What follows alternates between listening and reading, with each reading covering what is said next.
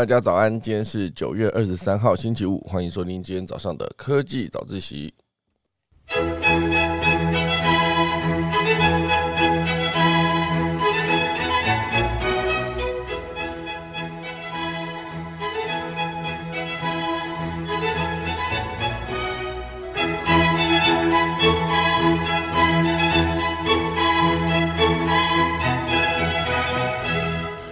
好的，今天科技早自习要跟大家分享的就是苹果。好，第一大都会跟大家聊到苹果，苹果有可能直接挑战切入电信业吗？因为大家知道苹果就是卖手机，之前呢刚好也在这一次哦，就是要推出 eSIM，好，就是再也不用 SIM 卡啊，这当然是北美地区先推出。不过接下来哈，有人在分析说，苹果是不是要直接切入电信业？因为大家知道电信业其实是一个非常赚的一个领域，你知道，就是很多各个国家之前曾经世界首富排行都会是电信业者，好像之前的墨西哥电信大亨、印度的电信大亨等等，好，全部都是世界的有名的最有钱的几个人之一。好，所以等一下来跟大家分享。第二大段会跟大家聊到，就是美国康奈尔大学哦，打造出一个可以在毛发上面移动的机器人，很酷。那应该是非常非常的小，因为这个微型机器人呢，将下来可接下来可以用在很多的医学领域。第三大段呢，会跟大家聊到一系列跟能源相关的消息哦，就先从宾士的电动车全军出击开始聊起。所以等我们钟声过后呢，就要开始进入今天的科技早自习喽。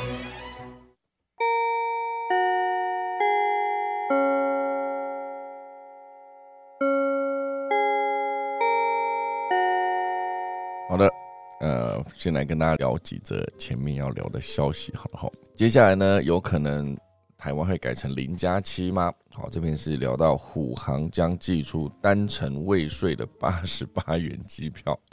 八十八元，大家思考一下。好，八十八元，现阶段呢，呃，他可以买什么？哦，可以买一套呃麦当劳的猪肉满堡加蛋加薯饼餐，好。可是它的咖啡是美式哦，热美式小杯的啊。如果你要改成经典美式，要再加二十八块，八十八块，好，就是八十八块可以买一套。那再讲一次，猪肉满福宝加蛋餐啊，猪肉满福宝加蛋餐为什么难念呢？猪肉满福宝加蛋餐加薯饼哈，然后撒上一点点那个胡椒盐，好好吃哈，你看看。这个八十八元呢，就可以让你直接买机票出国玩了哦。这个虎航真的完全就是想要主打这个点哦。当然不是说每一张都八十八块，而是有机会买到这个八十八块这件事情。主要就是它要增开航线，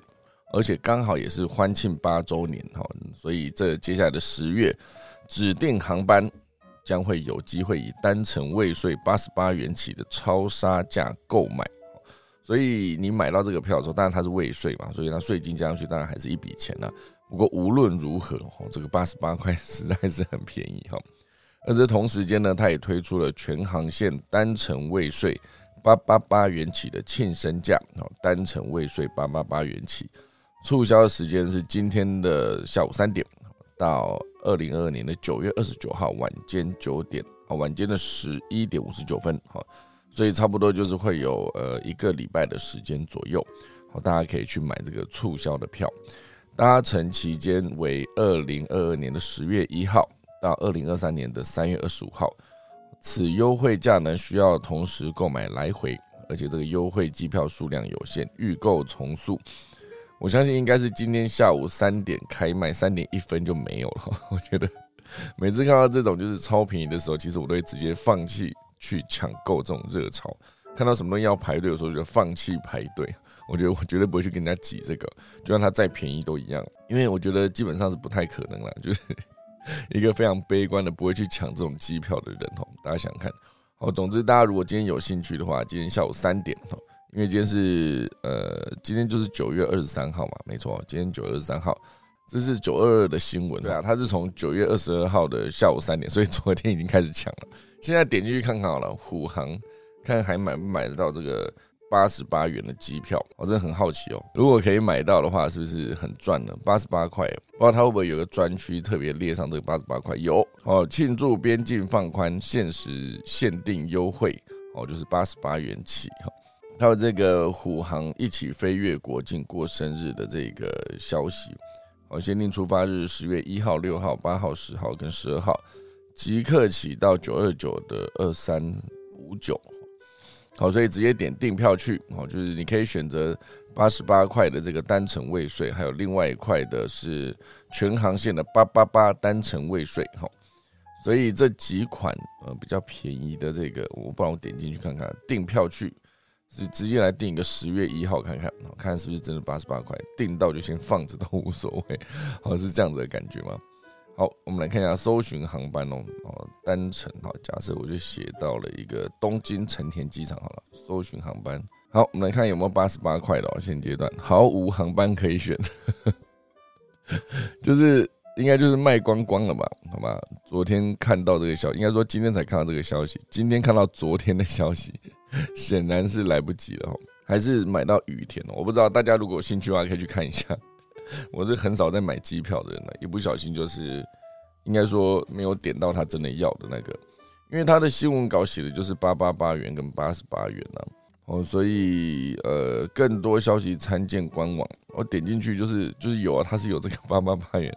可是不知道怎么买哈，好吧，今天节目 结束再来买，不然今天整集都在买这个也不是办法哦。总之呢，这就是虎航增开航线以及推出单程未税八十八元的机票。另外还有一个呢，就是新宇哦，新宇航空当然也献上了一个台湾人我们在等你哈的一个系列影片。它逻辑上来说，就是以一个呃外国人的视角，好，比如说他就放了一个嘟嘟车，哦，泰国的嘟嘟车，有一个嘟嘟车的司机就是对着镜头说：“哎，台湾人快来玩吧，我们在等你。”这样哈，就是好久不见台湾旅客的思念之情。哦，此外也包括日本、包括泰国、马来西亚、新加坡等等。哦，都有很多真实的相见来回应所有的想念这件事情，所以新宇航空也是做足了准准备啊，因为当初它其实一开航没几天，真的没夸张，没几天，没过几天，马上就遇到呃疫情哦，非常的严峻，所以呃赔了这么多年的钱，现阶段终于有机会，尤其是如果之后真的是改成十月改成零加七的话，哦，就是意思就是完全不用再隔离了啊，不用隔离，对大家来说应该都是。更方便的一件事情。我如果说二零一九年之前思考说出国要先在饭店待十四天的话，大家应该是完全不能想象。然后就没想到连续两年半到三年左右的这个到现在二零二二年的现在，都还是一直有隔离的问题哦。之前隔离最长有可能是要隔离呃十四加七哦，就是那时候我朋友飞到上海还是哪里还是北京，他就先隔离十四天之后。然后再呃换一个地方再自主隔离七天，我这这完全都是二十一天，就是完全就浪费掉了。当然很多人在这一段呃隔离的期间也做了很多事哦，可能在健身，可能在看书，可能在写书等等。那当然我是因为没有去隔离，所以我的书就还没写完，好吧，这是一个借口了。但随便路边随便一个人一问都知道，都听得出来，这是一个借口哈。不过现阶段至少这个旅游这个产业呢，感觉可以渐渐的复苏。好，所以包括 KKday，好，他也是有观察到疫情之后呢，旅游模式将有别以往，长天数、重视防疫以及减少呃频繁的跨域移动。好，就比如说你有可能飞到某一个地方，然后就直接在那那个地方就是深入的玩了，而不是一直在在那个地方再搭车到哪里到哪里到哪里到哪里。因为其实有限的时间。到达一个地方呢，其实我自己的习惯当然也是希望能够在，呃，就是不是走一些一定要去的景点啊，而是在一些呃巷弄中，我就找到当地人觉得最有趣的地方。我这是出国玩这件事情呢，我有一个习惯，就是跟大家不太一样，就是我每到一个地方，哦，就是我就去剪头发，因为我觉得。剪头发这件事情呢，是一个当地人会做，而旅客不太会做的一件事。好，所以去剪头发的过程中，就是像我在 住饭店的时候，或是在呃吃到某一些店的时候，我就问他说：“哎，这附近有没有剪头发？或者老板都去哪里剪头发？”然后他们往往都会推荐一些很奇怪的店，啊，也不要说奇怪了，就是有些就是真的是他自己在那边剪，他就推荐我去剪这样。所以我目前为止我剪过的地方，包括印尼雅加达附近有一个叫做就是坦格朗的一个地方，坦格朗哈的一个路边哈一个一个呃那个木板搭出来的房子，这样。也不是房子哦，就是一间店面，非常小间一间店面，在那边捡过，然后好像四十块台币的样子，还是三十五块哦，我给他的小费之后就变成了四十块这样，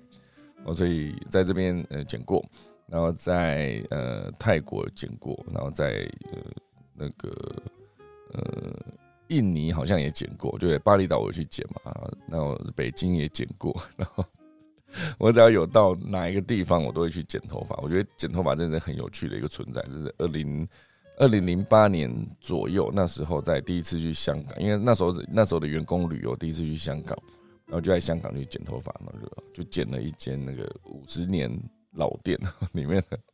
每一个人都是五六十岁哦，就是不管是剪头发的还是被剪头发的。我一个年轻人跑进去，大家都非常的奇怪，哈，觉得为什么一个年轻人会突然跑进来，而且显然就是一个旅客这样，然后就类似这样子，所以剪这些头发我都觉得很好玩。然后在那个澳门其实也剪过一剪哦，就是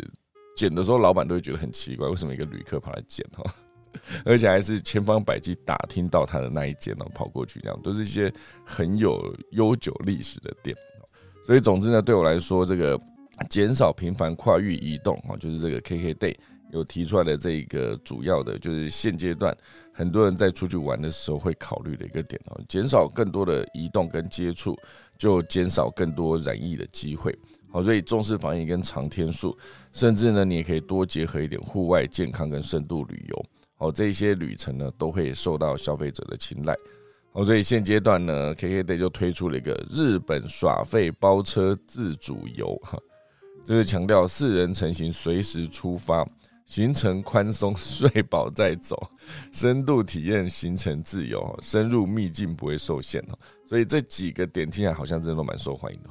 所以这个好好放松这个点首推冲绳哦，耍耍费包车四天三夜。那你在冲绳要开车的话，它的左驾右驾大家去思考一下，你可能会不太习惯哦。那近期内呢，也会推出了东京、大阪、北海道、九州等耍费包车自主游，从四天三夜到长天数的行程都有。预计解封后正式开卖，随时出发。哦，今天这一则好像是一个夜配，是？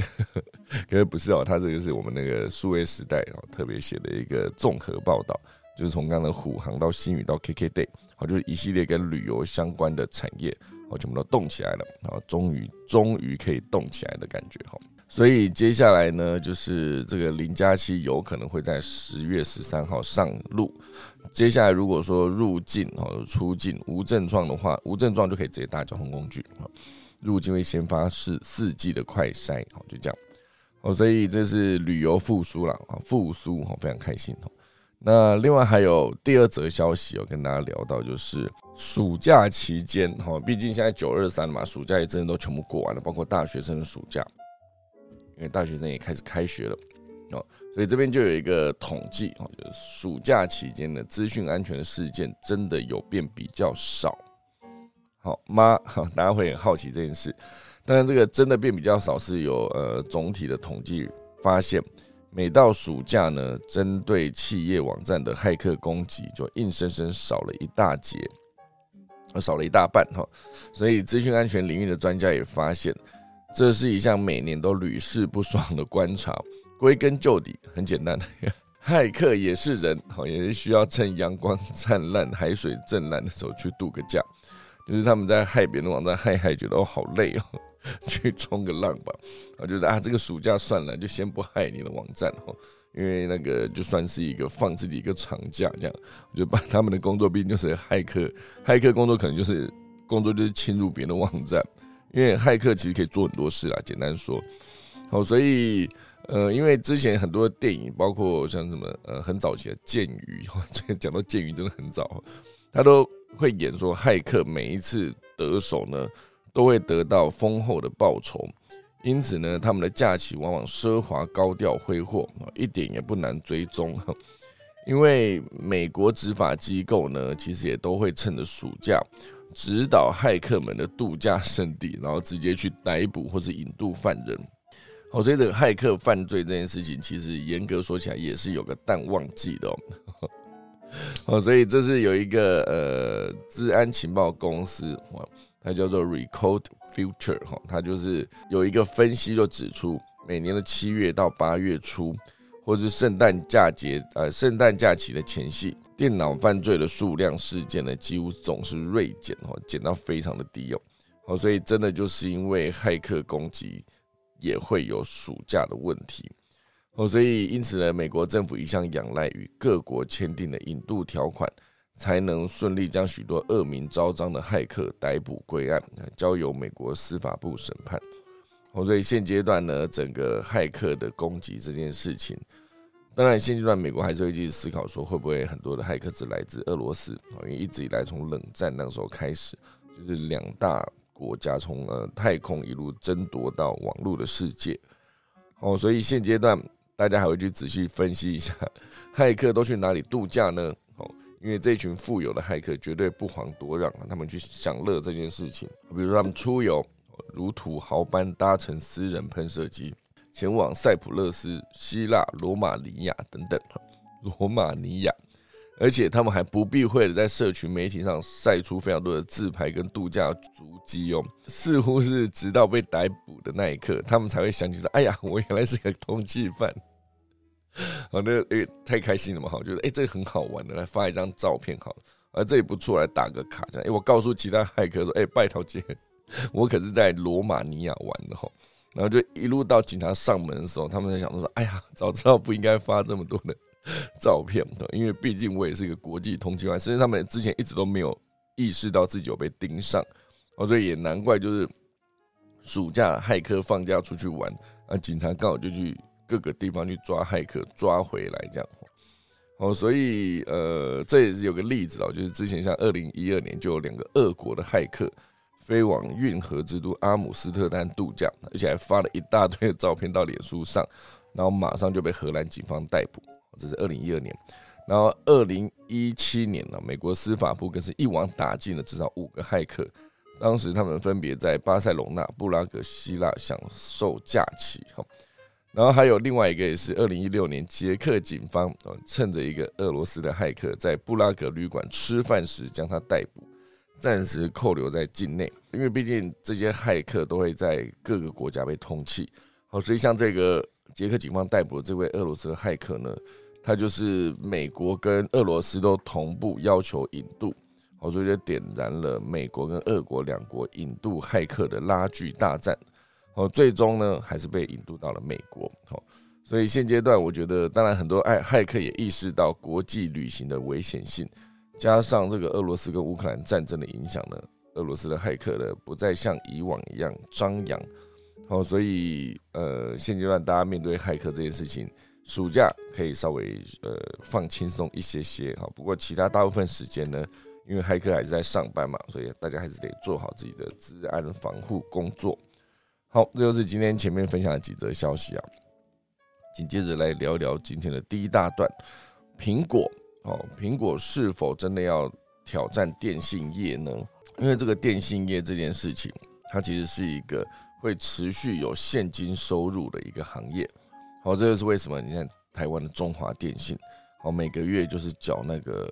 电话费、月租费。不管你是固网，还是你是室内电话，还是你是手机上网，手机的通话费，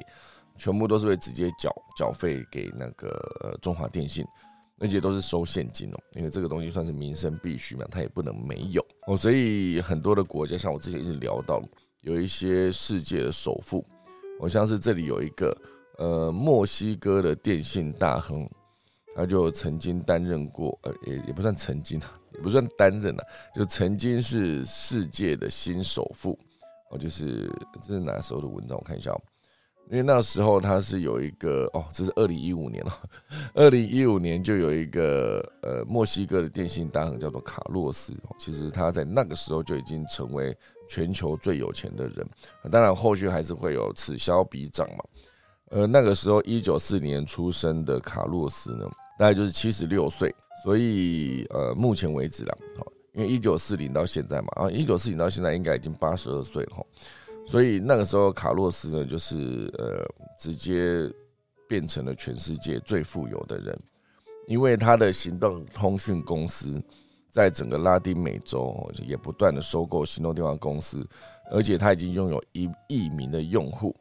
是中南美洲最大的行动电信公司哦。所以这个墨西哥电信大亨呢，他就是拥有了全世界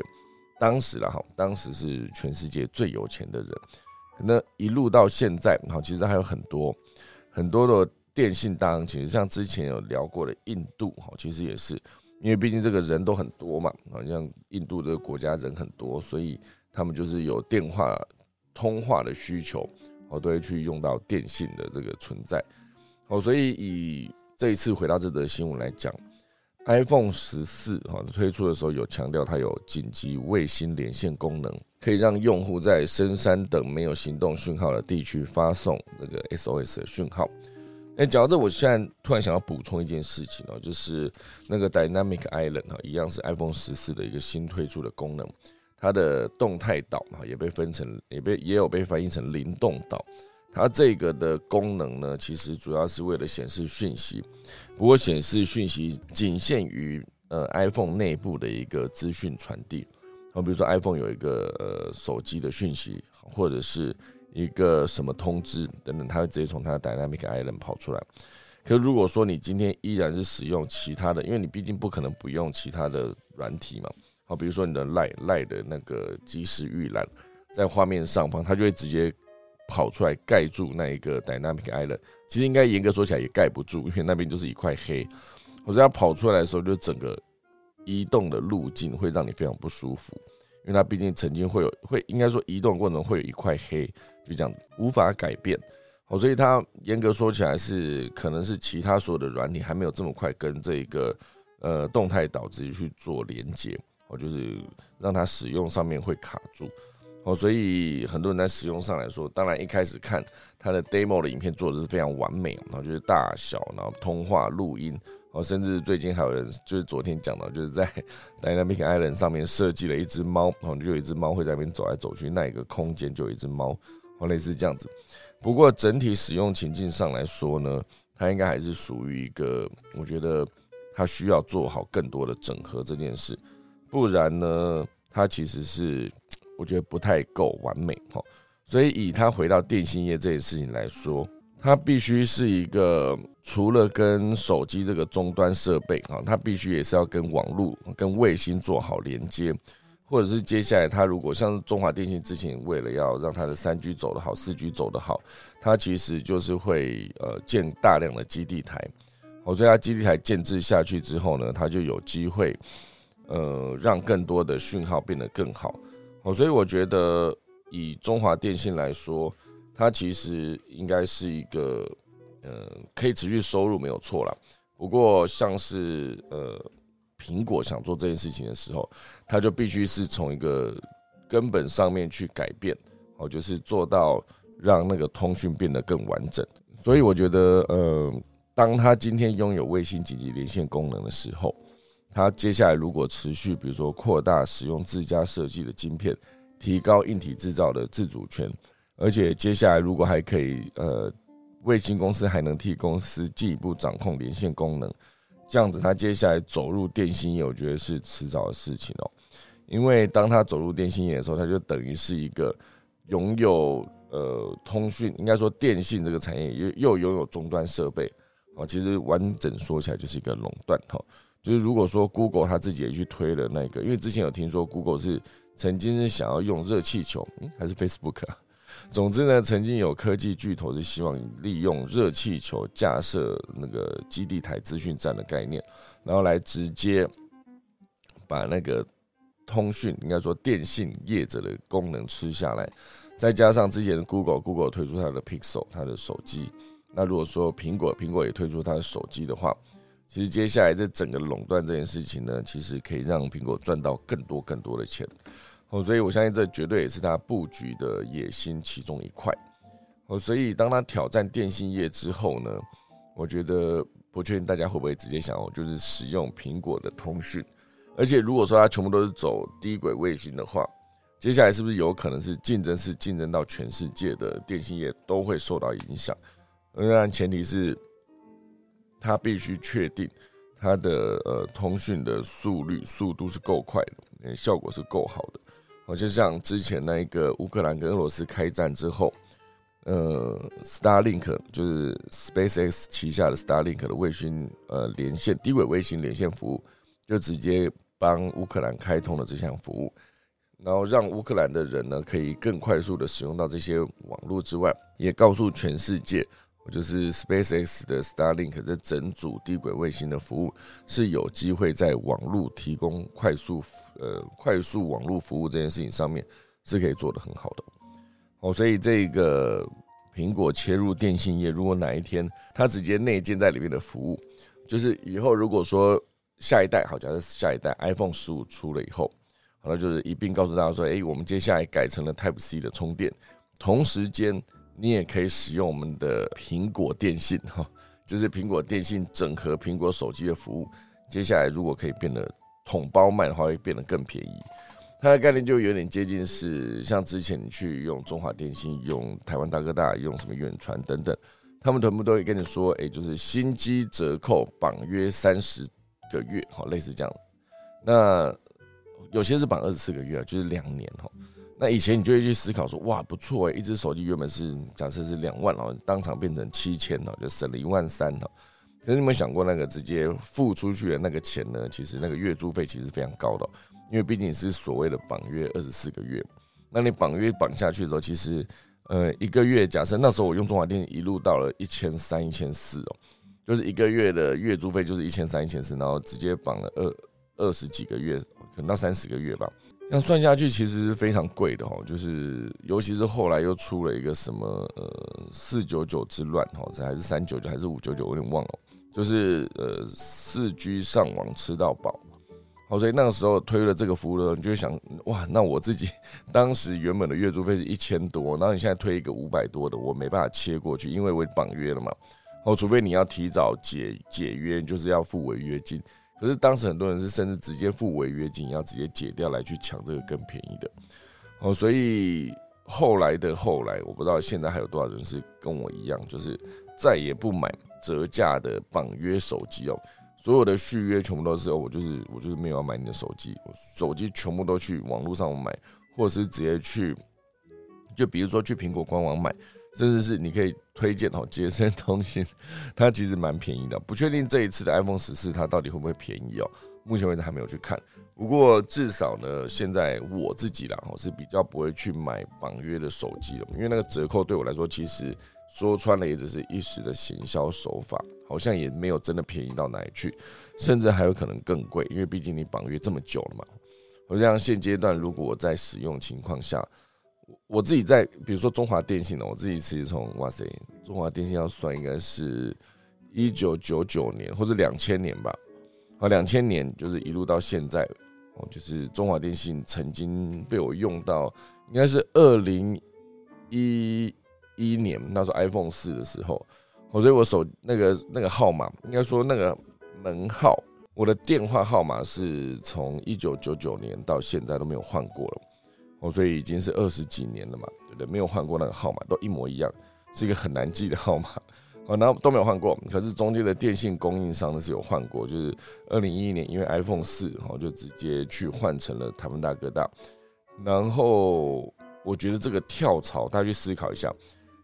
二十年的老客户他的优惠，跟你跳槽到另外一间再跳槽回来的优惠，我觉得现阶段算起来完全不是同一个量级哦。你原本想说，哎，我如果是一个老客户，做这么久，就是在你这个这个电信底下，呃，有这么久的一个续约，你应该给我更好的呃条件，更好的优惠，就没有你跳走，因为他们为了吸引那个，比如说，呃，直接从台湾大哥大跳过来中华电信，或从中华电信跳过去台湾台湾大哥大等等的这一种这一种客人呢，其实他们反而可以获得更好的优惠。我那时候自己比一比，我觉得真是差太多了。我自己是个人经验。当时个人的经验不代表所有的人都会遇到这个状况，可是我那时候就看看，我就说哇，我我个这么多年的一个使用者没有任何的优惠嘛？他说有，就是一点点这样。然后我那时候就看了一下，如果从代号代号跳的话，就是你带着你的电话号码直接跳到另外一个电信供应商的话，它其实优惠是更多的。那时候是完全不能接受，所以一气之下我就跳了，我就直接跳到另外一间。后来发现台湾大哥大，我自己在使用上，它真的比中华电信便宜蛮多的哦。可是有些时候你在使用情境上，你还是要看你周遭的人使用哪一个比较多。还有另外一块就是你的网络哦，你在哪个地方网络提供比较稳定。甚至还有另外一块就是，我觉得呃，就是这两家电信，我都指这两家，因为毕竟我只有使用过这两家，哦，全部都是个人经验分享。我是你可以去思考一下，你到底要用哪一个速度比较好的，还是怎么样？因为现阶段很多人在打电话的时候，其实已经没有在管说你是中华电信还是台湾大大哥大还是远传都没有，我直接用赖通话，用 Facebook 的 Messenger 通话这样就好，根本就不需要花到钱，我就是走网路费就好。哦，所以现在如果你要打电话，真的要打比较贵，就是室内电话，打那个零二零三，哈，就是零四零五那种开头的。你要打台北的某一些。我有些时候我就想说，有一些银行，然后就比如说，他有给你一个免付费的零八零零的那个客服电话，可是它仅限于室内电话去拨打，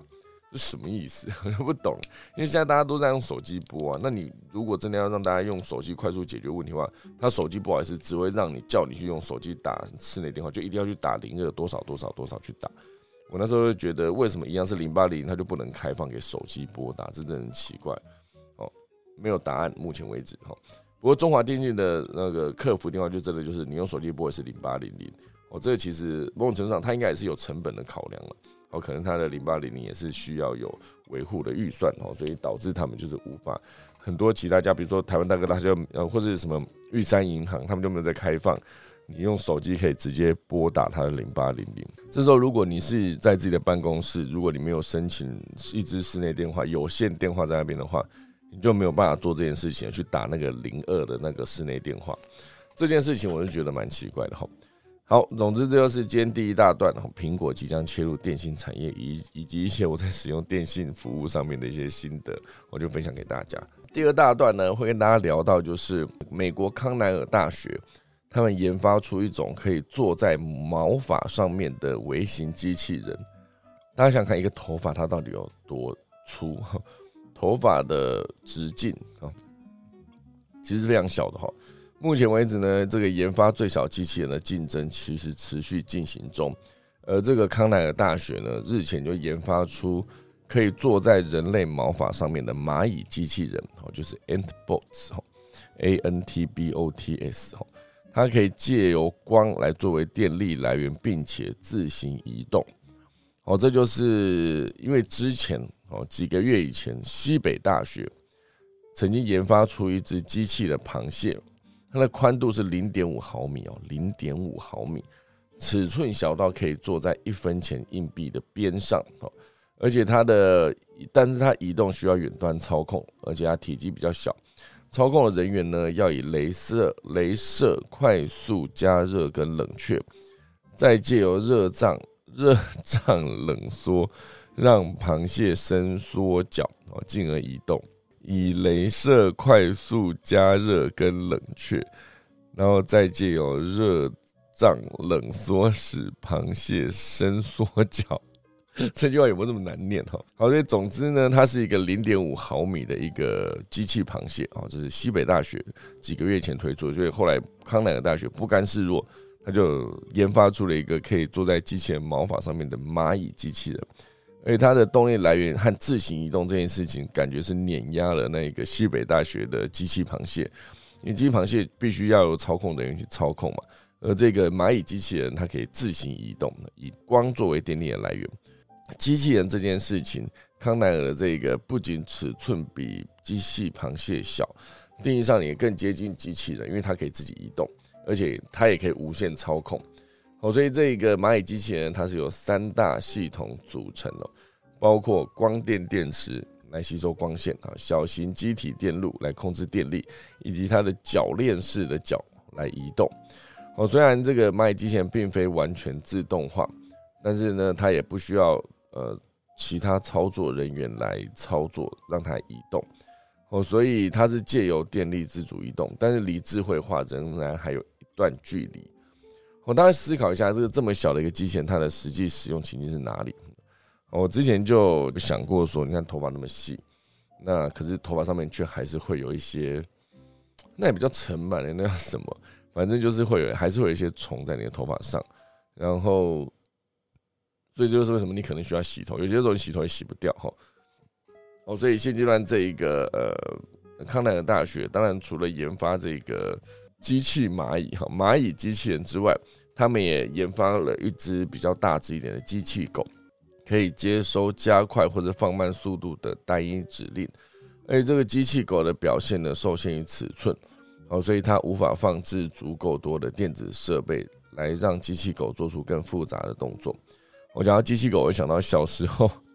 就是呃，会有看到那种外国进来的一些呃一些玩具，我就有一只狗，那感觉好像是有点像是，呃，它也不是马尔济斯那种灰色的，是另外，哎，不是不是马尔济斯那种白色的，是另外一种，另外一种，有点忘记它叫什么什么，反正呃。吉娃娃吗？好像也不是，吉娃娃没有毛。另外一种咖啡色的，一直也想不起来，就是那一种狗哈，它是那个直接在做成一只机器的狗，然后它就是外面有包着皮毛，那些狗会往前走，尾巴会摇，而且它还会叫哈，就走没几步就嗷嗷嗷嗷在那边叫。我不知道大家有没有看过这种玩具哈？知道约克夏吗？好像也不是约克夏哎，贵宾，贵宾，好对对，贵宾，对对对对，贵宾呐，那个咖啡色的，哦，咖啡色的狗，哦，所以我觉得那个时候看到这个狗在移动的时候，就觉得很新奇啊，因为毕竟它会往前走啊，然后可是它就是只会往前走，然后尾巴一直摇，然后停下来的时候就开始叫，走的时候尾巴一直摇，停下来就开始叫，这样，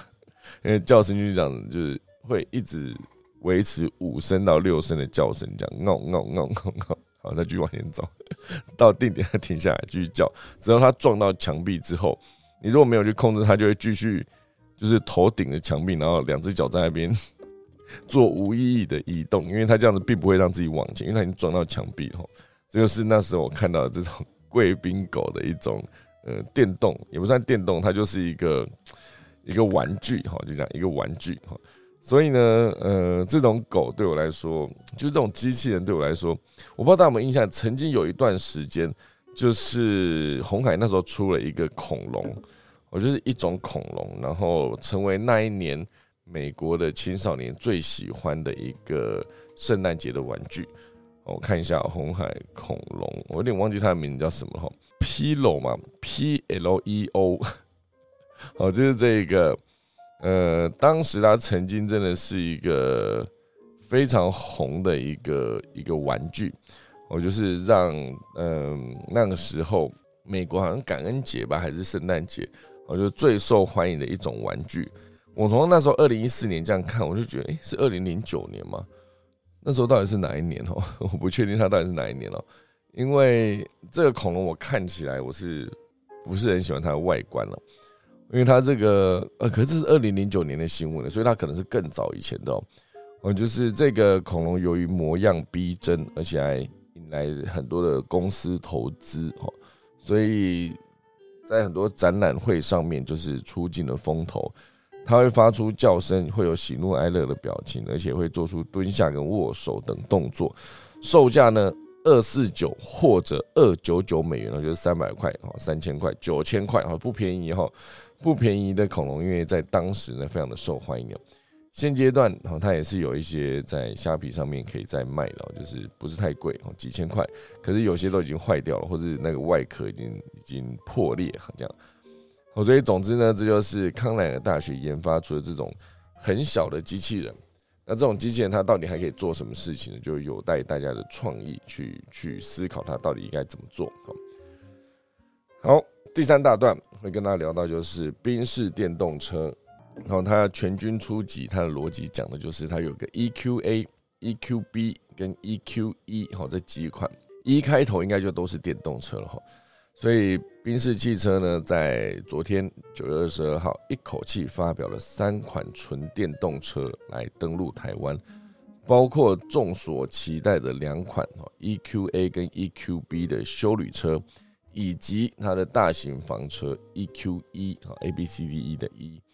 会让人最惊讶的是它的售价呢也非常有竞争力哦。就是台湾兵士今天确定的这些纯电大军哦，包括都会小型修旅 EQA、七人座修旅 EQB 哦，原来这两款的是用小型修旅跟七人座修旅去做区隔的。还有另外一个是三米轴距的大型房车 EQE，这种感觉停车超难停的哈，因为三米轴距这件事情，所以它如果往前往后再多个一米，它就已经五米了。想想看这辆车哈。所以几乎所有的台湾车呢，台湾车型的路线全部都走了电动化。那这个最入门款的 EQA 哦，就是那个小型修旅 EQA，它最低价格是二亿五万元起哦，这是俗称的很有竞争力哈，毕竟它是宾士嘛，又是一个呃进口车。那以它的 EQB 呢，就是二六五万起，就是多了五十万。而这个多了这个五十万，其实早就已经可以买一台 Toyota 的小车子了哈。而这个 EQE 这个大型三三米轴距的房车呢，则是三二六万哈，所以这个算是它的很有竞争力的价格。相比于之前发表的旗舰纯电款的 EQS 啊，EQS 当时是六百万。你要讲说它这一次的价格非常有竞争力，就是不要跟别人比，跟自己比的话，之前的那个 EQS 六百万，现在直接帮你降到二一五万起就可以买哈。所以大家有没有这个钱可以去买一下呢？那根据之前宾士原厂的消息哦，EQA 跟 EQB 还有前年发表的 EQC，基本上呢是尺寸不同的三兄弟。那当时都是根据这个燃油车 GLA、GLB 跟 GLC 的设计来的哈。当然，这个玩了两年的 EQA 跟 EQB 哦，就吃到了宾士次世代内装的优点。它的仪表跟中控荧幕的细节设计呢，都比 EQC 来的诱人。哦，所以呃，之前跟嗯很懂车的朋友聊，他就会提到说，呃，台湾很多进口车哦，就是它的外国设为标配哦，在台湾就变成选配哦，就是你在选配下去的时候，其实就变比较贵，那加上税金等等算下去，在台湾买这些新车，呃，他们的逻辑中来看不划算哈。所以当然划不划算是每个人自由。呃，你自有定论啊，自己会决定这个东西到底是划算还是不划算。如果你真的有去持续比价的话，你就会发现，嗯，好像真的要买一台划算、合理、便宜的车，还是必须呃多用一点心哦。如果直接买这个总代理的车，是不是一个最好的选择呢？也是有待大家去评估，好不好？好，所以以这一些呃 EQA 跟 EQB，或者刚才提到的，就是小型修旅跟七人座的修旅。他们的充电这件事情，因为并非是纯电平台开发，哦，所以在快充功率上面最大只支援到一百 kW，所以理想状态下从十帕充到八十帕需要三十二分钟，哦，所以换成里程数来算，大概是从三十公三十三公里充到两百六十四公里，而且这两款车呢也不具备车头置物空间，哦，所以这就是现阶段啊宾士推出的这几款。那我去观察到，因为呃新版本的呃车子的 logo，因为毕竟都是来自德国嘛，哈，不像是它的那个宾士，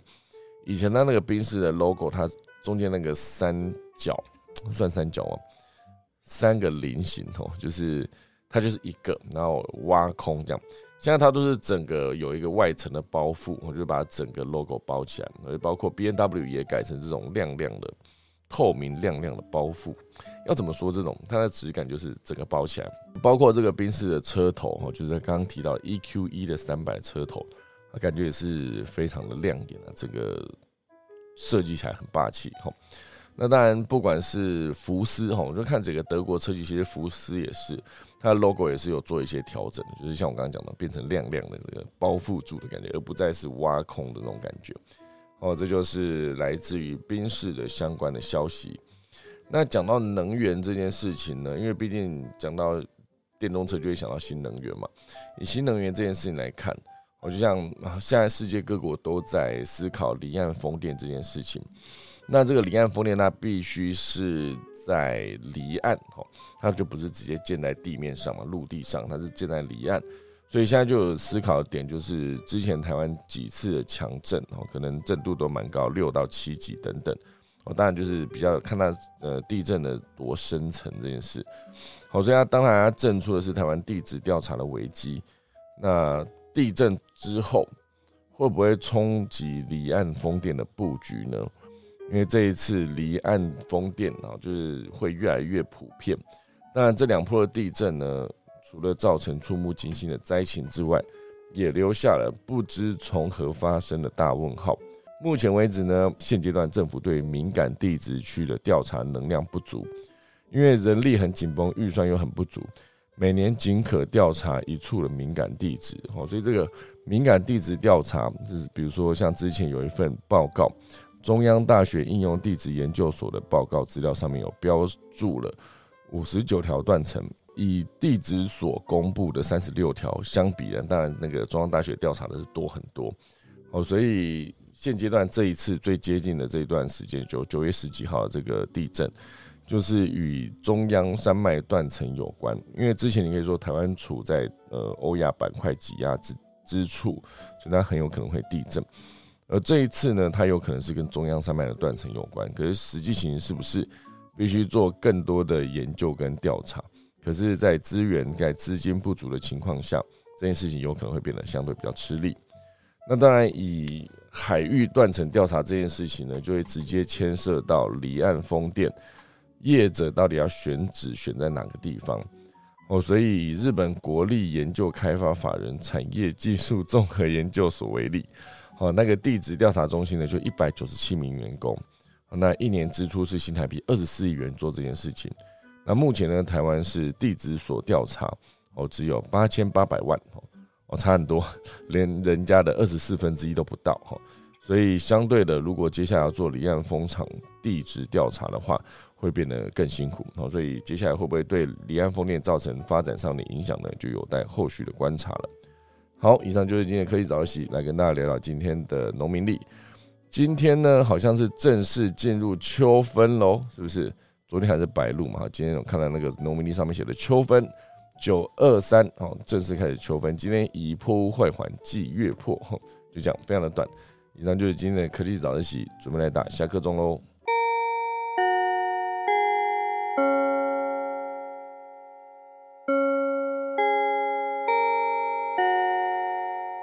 好的，今天就谢谢大家收听啦。那今天刚好是秋分。好不好？讲到秋分，我们就势必要请我们的连凯老师为大家提醒一下，秋分该做什么好呢？老师早。秋分就是已经到了我们的这个深秋的时间了。那南半球的话是春分啊，我常常在跟大家在介绍这个南北半球刚好颠倒的状况。哦，那当然就是我们在北半球的朋友要注意的，就是这个气候真的是越来越凉哦。有的时候可能没有注意好的话，非常容易在这种季节交接的时候出现一些呃感冒的症状。没错，尤其现在的这个病毒又还是继续在扩张当中啊。那大家真的是要多喝水。这个地方呃，我自己最近才在用这个。智能手表，智慧手表哦，哪一只啊？我都觉得蛮，对对对，用这智能手表，我觉得还不错啦。嗯，因为它可以提醒我们很多事情。像我常常跟大家讲，就是说白天要喝水嘛。嗯。那白天要喝水，其实有的时候我们自己啊，真的是工作只要一忙起来，也会真的忘记喝水。嗯。所以现在用这个智能手表设定，它每二十分钟就提醒一次，哎，蛮好的啊。哦。至少自己会有这个记得要要去做，这因为这个。平常白天这个喝水的这个习惯，真的是对我们的身体的这个健康是一个非常非常关键的一环。嗯，好，是这个大概主要跟大家提醒的部分。嗯，那我昨天比较让我比较那个印象深刻的新闻，我不知道秀导有没有注意到啊？我们科技早自习之前介绍过的韦伯望远镜。嗯，啊，昨天拍到了好漂亮的天王，那个海王星。嗯。啊，那个海王星的照片，不晓得大家有没有看到？呃，第一次看到不同的海王星，嗯，啊，像颗珍珠一样。如果有兴趣的话，大家可以去查一下，这是韦伯望远镜最新看到的，像一颗珍珠一样的嗯海王星，是距离太阳最远的一颗行星嘛？嗯，哎，不是冥王星吗？啊，冥王星，对，好像已经被人家那个哦踢出了。哦，对对对对，对我也我也觉得好可惜。对。所以他们现在讲八大行星的最外围就是海王，嗯，那海王真的很漂亮，哎，有兴趣可以去看一下韦伯望远镜最新拍摄到的海王星的照片，嗯，很美，对，嗯，真的真的，我看了，我刚刚点进去了，因为昨天的消息，看了，嗯，像颗珍珠一样，嗯，它有十四颗卫星的样子，嗯，哇塞，它公转周期是一百六十四年转一圈呢，哇塞，对，绕绕太阳，好久哦，一百六十四年呢，那现在往前算一百六十四年，现在 那时候还是清朝吧，我想应该还是哦，一百对啊，现在对啊，还是清朝那时候，真难想象。对啊，啊，老师，你刚刚说你那个手表是你买的哪一只啊？是 Apple Watch 吗？还是 Apple Watch 啊？对啊。哦，OK，该不会是新啊新版的已经买到了吗？没有没有没有，我没有买新版。哦，OK OK，我我我都是能用就好。哦，到时候有需要换的话，再一次把它整个换掉。嗯，也是蛮有道理。那个苹果的好处就真的是，虽然它真的比较价值比较贵一点，嗯，但是它耐用度真的够。嗯啊，我自己使用 Apple 至少都会用到五年以上，有这样的一个经验，我觉得非常好。嗯，OK，好的，老师，你讲是手机是不是？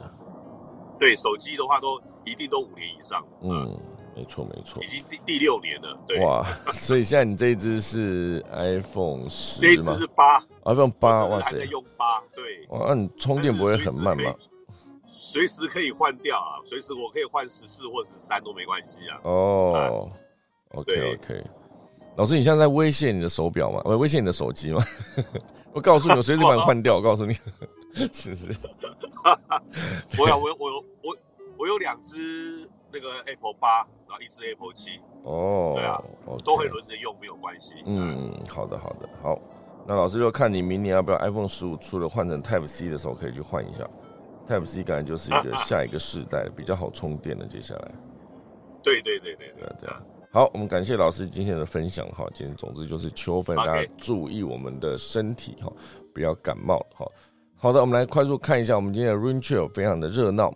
哦。里面从一开始大家问了早安，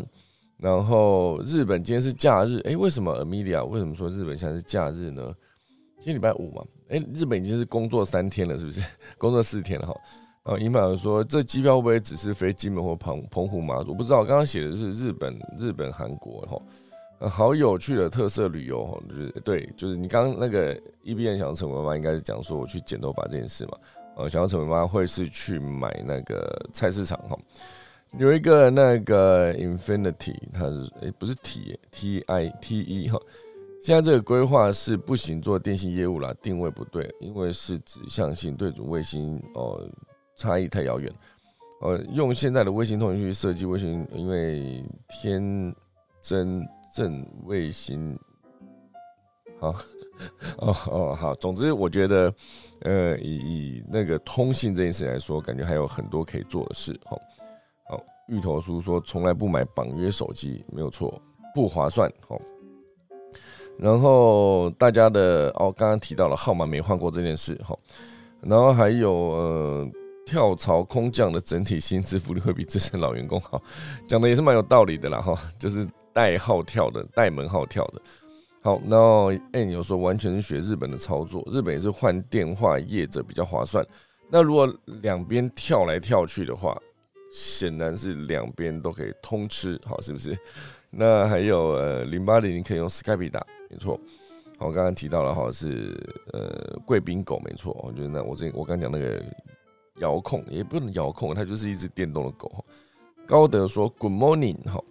然后有一个是秋分要放假哦，是的，然后还有件秋分是放假日哦，原来秋分是直接放假的哦，这么好，为什么台湾没有？哦，那 Kobe 有说呃，空机降资费，因为手机天线不能长成大圆盘哦，所以不可能哦，手机天线不可能长成大圆盘，了解了解。好的，我们感谢这个 future 的一个分享，好不好？好了，今天就很感谢大家来收听啊，时间来到了八点七分喽，然后我先准备来打个下课钟好了。